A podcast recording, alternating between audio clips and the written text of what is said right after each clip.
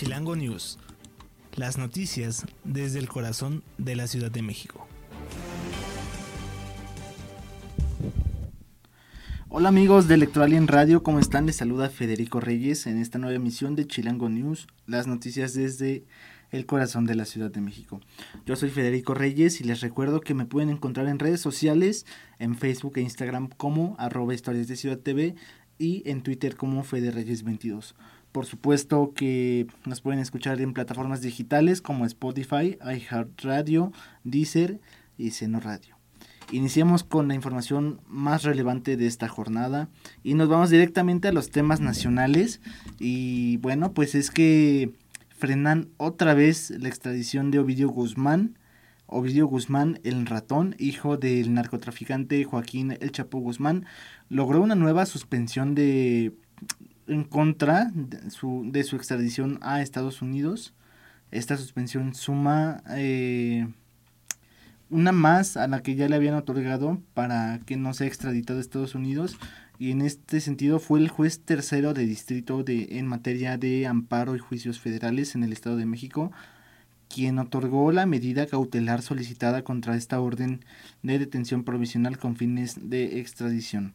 El líder de los Chapitos, como se les conoce a esta organización, pidió la protección contra actos del juez de control del Centro de Justicia Penal Federal en el Reclusorio Norte y otras autoridades. Esto contra una posible orden de aprehensión en contra de este personaje de narcotráfico. Pero bueno, el juez no se pronunció sobre la suspensión contra una posible orden de captura solicitada por la Fiscalía General de la República solo requirió a las autoridades para que rindan sus informes justificados.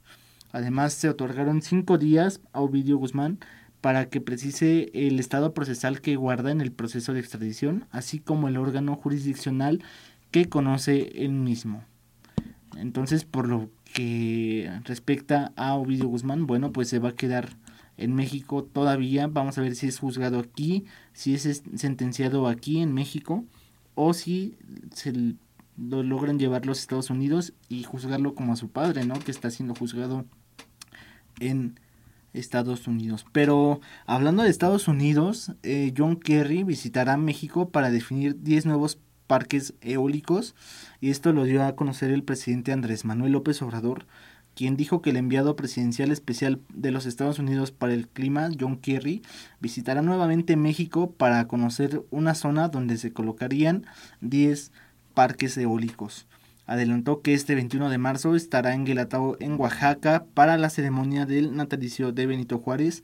Eh, y derivado de ahí se trasladará nuevamente al istmo de Tehuantepec ante la posibilidad de que John Kerry visite la zona donde podrían instalarse estos parques eólicos. Y bueno, pues estos parques serían de la CFE con financiamiento aportado por bancos de Estados Unidos con tasas de interés bajas y estos parques del Istmos eh, podrían ser solicitados y aseguró que tiene mucho futuro esta región del país. El presidente destacó que ya eh, tiene esa zona con la rehabilitación de puertos como el de Salina Cruz y de Coatzacoalcos, además de la construcción de una coquizadora, la rehabilitación de refinerías de Salina Cruz y Minatitlán, así como la construcción de una planta eh, de licuefacción en Coatzacoalcos. Por último, el presidente dijo que en el, en el sureste de México no había empleos y no se registraba el crecimiento a diferencia de ahora, donde afirmó se encuentran en el primer lugar de crecimiento gracias a la inversión del gobierno federal en dicha región. Y pues hablando justamente del presidente López Obrador, eh, arremetió esta vez contra el expresidente Felipe Calderón, a quien señaló que protegía a delincuentes y atacaba a otros. Esto durante su conferencia mañanera, el presidente dijo que todo indicaba que durante el sexenio de Felipe Calderón se protegía a unos delincuentes para atacar a otros y que eh, es un tema increíble que va más allá de los temas que se veían en series como las de Netflix, todas estas series relativas al narcotráfico, ¿no? Que se ven ahí como los pactos eh, entre funcionarios y criminales o, o, personas civiles también, ¿no? ¿Por qué no mencionarlo? Pero en esta ocasión pues creo que en la realidad superó la ficción y por eso el presidente dijo que es importante esperar a la conclusión de todo este proceso porque es importante que se trate este tema, que no se oculte y para, para justamente eh, que no se esté protegiendo a delincuentes. El presidente dijo que además fue un sexenio que se declaró la guerra al narcotráfico y pues se necesita revisar realmente qué fue lo que pasó, cómo actuaron las autoridades. Por ello también dijo que no, no debe haber más casos como los de García Luna porque es importante para temas de seguridad nacional. Pero ustedes qué opinan amigos de Chirango News? Eh, ¿Creen que exista de verdad tal colusión entre autoridades y delincuentes? ¿Creen que esto ya fue una práctica que se radicó? ¿Todavía se sigue haciendo? ¿Si sí, en qué estados? ¿En dónde opinan o creen que sigue pasando estos actos de corrupción y de impunidad? ¿no? Porque también vienen derivados los los crímenes que realizan ¿no? los, los delincuentes y pues por omisión de, de las autoridades. De hecho, se difundió un video en donde presuntamente la AFI, en este caso la Agencia Federal de Inteligencia, eh, que también estuvo a cargo de García Luna, presuntamente habría eh, secuestrado a unos sicarios que iban, si no me recuerdo, hacia Guerrero a, a pelear eh, la plaza, como usualmente se le conoce, y le, fue la propia policía la que entregó a al cártel del, del, Golfo y al cártel de Sinaloa a estas personas, eh, obviamente pues como un acuerdo, ¿no? De los tantos que se dicen en este juicio en contra de Genaro García Luna en Estados Unidos. Este era presuntamente el modus operandi. Habrá que ver en qué termina y si realmente sucedieron estas cosas, pero también, bueno, pues vamos a ver hasta dónde hasta dónde llegan estos casos, si hay más funcionarios, expresidentes exsecretarios de Estado inmiscuidos en esta operación ilícita, ¿no? Y bueno, pues sobre todo que salgan las cosas a relucir, que sobre todo más allá que se ventilen, que se erradique el problema de fondo. Creo que es importante para toda la ciudadanía. Y bueno, pues también el sábado va a ser un día movido para el presidente Andrés Manuel López Obrador, ya que eh, recibirá al presidente de Cuba, Díaz Canel, y es que el próximo sábado el presidente Andrés Manuel López Obrador recibirá a su homólogo de Cuba, Miguel Díaz Canel. La reunión se realizará en Campeche a las 8 horas, según la vocería presidencial, y esta visita del mandatario cubano se da en el marco de la llegada de 500 médicos justamente cubanos que se han eh, añadido al sistema de salud mexicano luego de la ceremonia militar, cívico-militar del 16 de septiembre con motivo del Día de la Independencia. Díaz Canel volverá a México una vez más y bueno, pues eh, eh,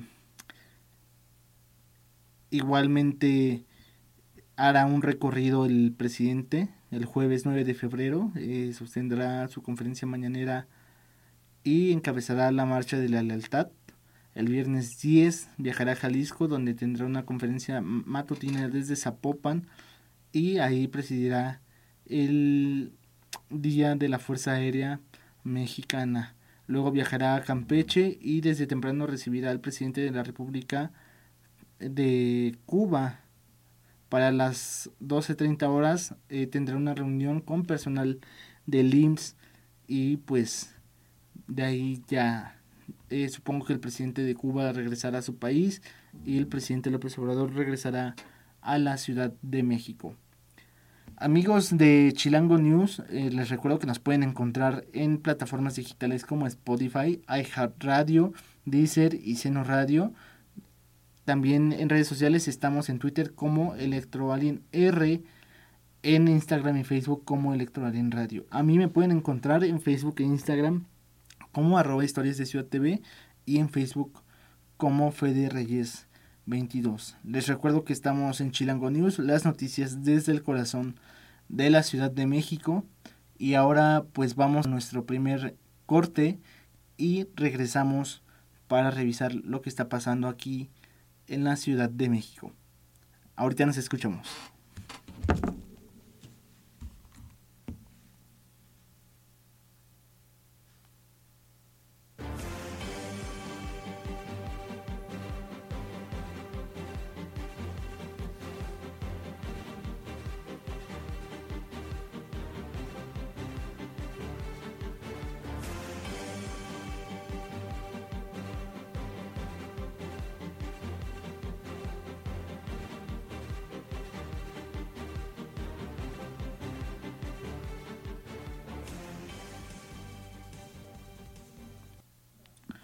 Amigos de Chilango News, ya estamos de vuelta revisando las noticias desde el corazón de la Ciudad de México.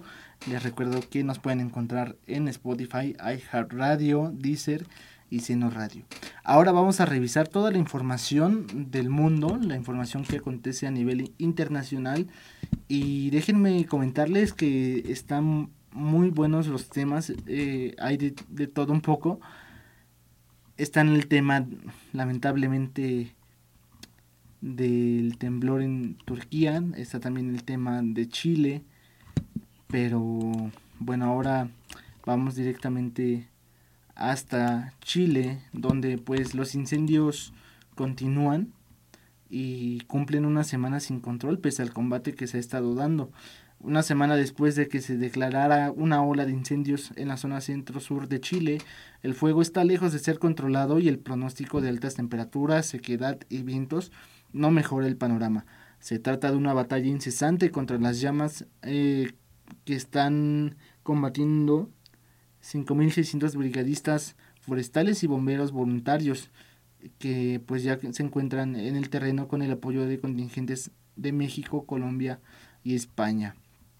El escenario es complejo cuando el número de incendios activos llega a 311, de los cuales 89 están siendo combatidos, las peores cifras desde el comienzo de la actual crisis, es decir, son 300 incendios y ni siquiera se están combatiendo 100, ni siquiera la tercera parte de esta catástrofe está siendo contrarrestada, pero híjole, es un tema lamentable, hay que revisar también el reciente incendio que pasó en, en Sudamérica, no sé si recuerden que hubo imágenes en internet, en redes sociales donde salían incluso pues los animalitos quemándose, huyendo de las llamas, tratando de refugiarse. Es lamentable este hecho y sobre todo bueno porque eh, se mantienen 24 víctimas fatales mientras que los heridos llegan a 2180 los incendios han destruido prácticamente 1.180 viviendas y ya se quedaron sin hogar 5.560 personas. Además, bueno, pues hay probabilidad de tener un incendio de gran magnitud, magnitud y potencia. Y se habla que hay eh, una humedad relativa debajo del 30% de la temperatura y vientos de más de 30 kilómetros por hora. Entonces eso generaría problemas para contener el incendio porque no habría un clima eh, eh, bueno, el clima más bien el clima estaría muy muy seco y aparte con aire, bueno, pues este se regarían las llamas por todo este lugar donde se está incendiando y también bueno el, el consenso científico señala que el comienzo de los incendios en Chile es casi una completa responsabilidad humana, ya sea por intencionalidad o por descuido, y cerca del 99.7% de incidencia es a raíz de, de temas humanos. También en temas ahora de otro índole global, de otro país, nos vamos directamente hasta Turquía, donde el balance del terremoto en, en Turquía y Siria es justamente de 12.000 muertos. El balance de este potente sismo que golpeó el lunes a Turquía y Siria eh, superó a los 12.000 muertos mientras rescatistas seguían luchando para encontrar supervivientes debajo de los escombros. Según las autoridades, eh, al menos 9.057 personas murieron en Turquía y otras 2.992 en Siria a causa de este temblor de magnitud 7.8, dejando un total de 12.049 muertos, una cifra que sin duda es sin precedentes y pues nos hace reflexionar acerca de la importancia de la protección civil, sobre todo creo que como país nosotros hemos sufrido bastantes sismos y ahora con el apoyo del personal eh, militar de de los topos que han estado eh, pues yendo a apoyar es importante que hagamos esta reflexión y sobre todo pues demos el apoyo ahora a pues nuestros hermanos de Turquía y de Siria porque recordar que en el 2018 nos tocó lamentablemente un sismo muy muy fuerte. Y bueno pues ahora nos toca eh, apoyar a quienes lo necesitan. Y bueno ahora vamos a nuestro último tema de del mundo. Y es que en la República Democrática del Congo sucedió pues una matanza, ocho civiles este fueron fueron privados de su vida y los cascos azules, los llamados cascos azules, mataron este martes a ocho civiles entre ellos, bueno, con disparos de advertencia al ser atacado un convoy de Naciones eh, Unidas y en el este de la República Democrática del Congo habría ocurrido este hecho. Los civiles murieron el martes por disparos de advertencia, según dijeron las autoridades, y estos disparos fueron lanzados por los cascos azules y 28 personas también resultaron heridas.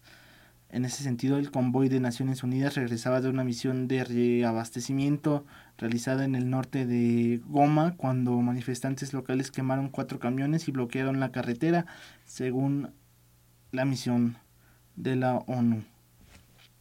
El ataque, bueno, pues eh, fue a raíz de que han aumentado las manifestaciones desde el año pasado contra la MONUSCO y bueno, pues así es como se le conoce a la misión de la ONU y pues no se pudieron neutralizar a decenas de grupos armados presentes en el este de la República Democrática del Congo, que desde hace 30 años especialmente pues lucha contra rebeldes del M23. Amigos de Chilango News, llegamos al final de este programa. Eh, me despido, yo soy Federico Reyes. Les recuerdo que me pueden encontrar en redes sociales como Fede Reyes 22 en Twitter y Historias de Ciudad en Instagram y Facebook. Estamos en Spotify, iHand Radio, Deezer y Seno Radio. Nos estamos escuchando el día de mañana.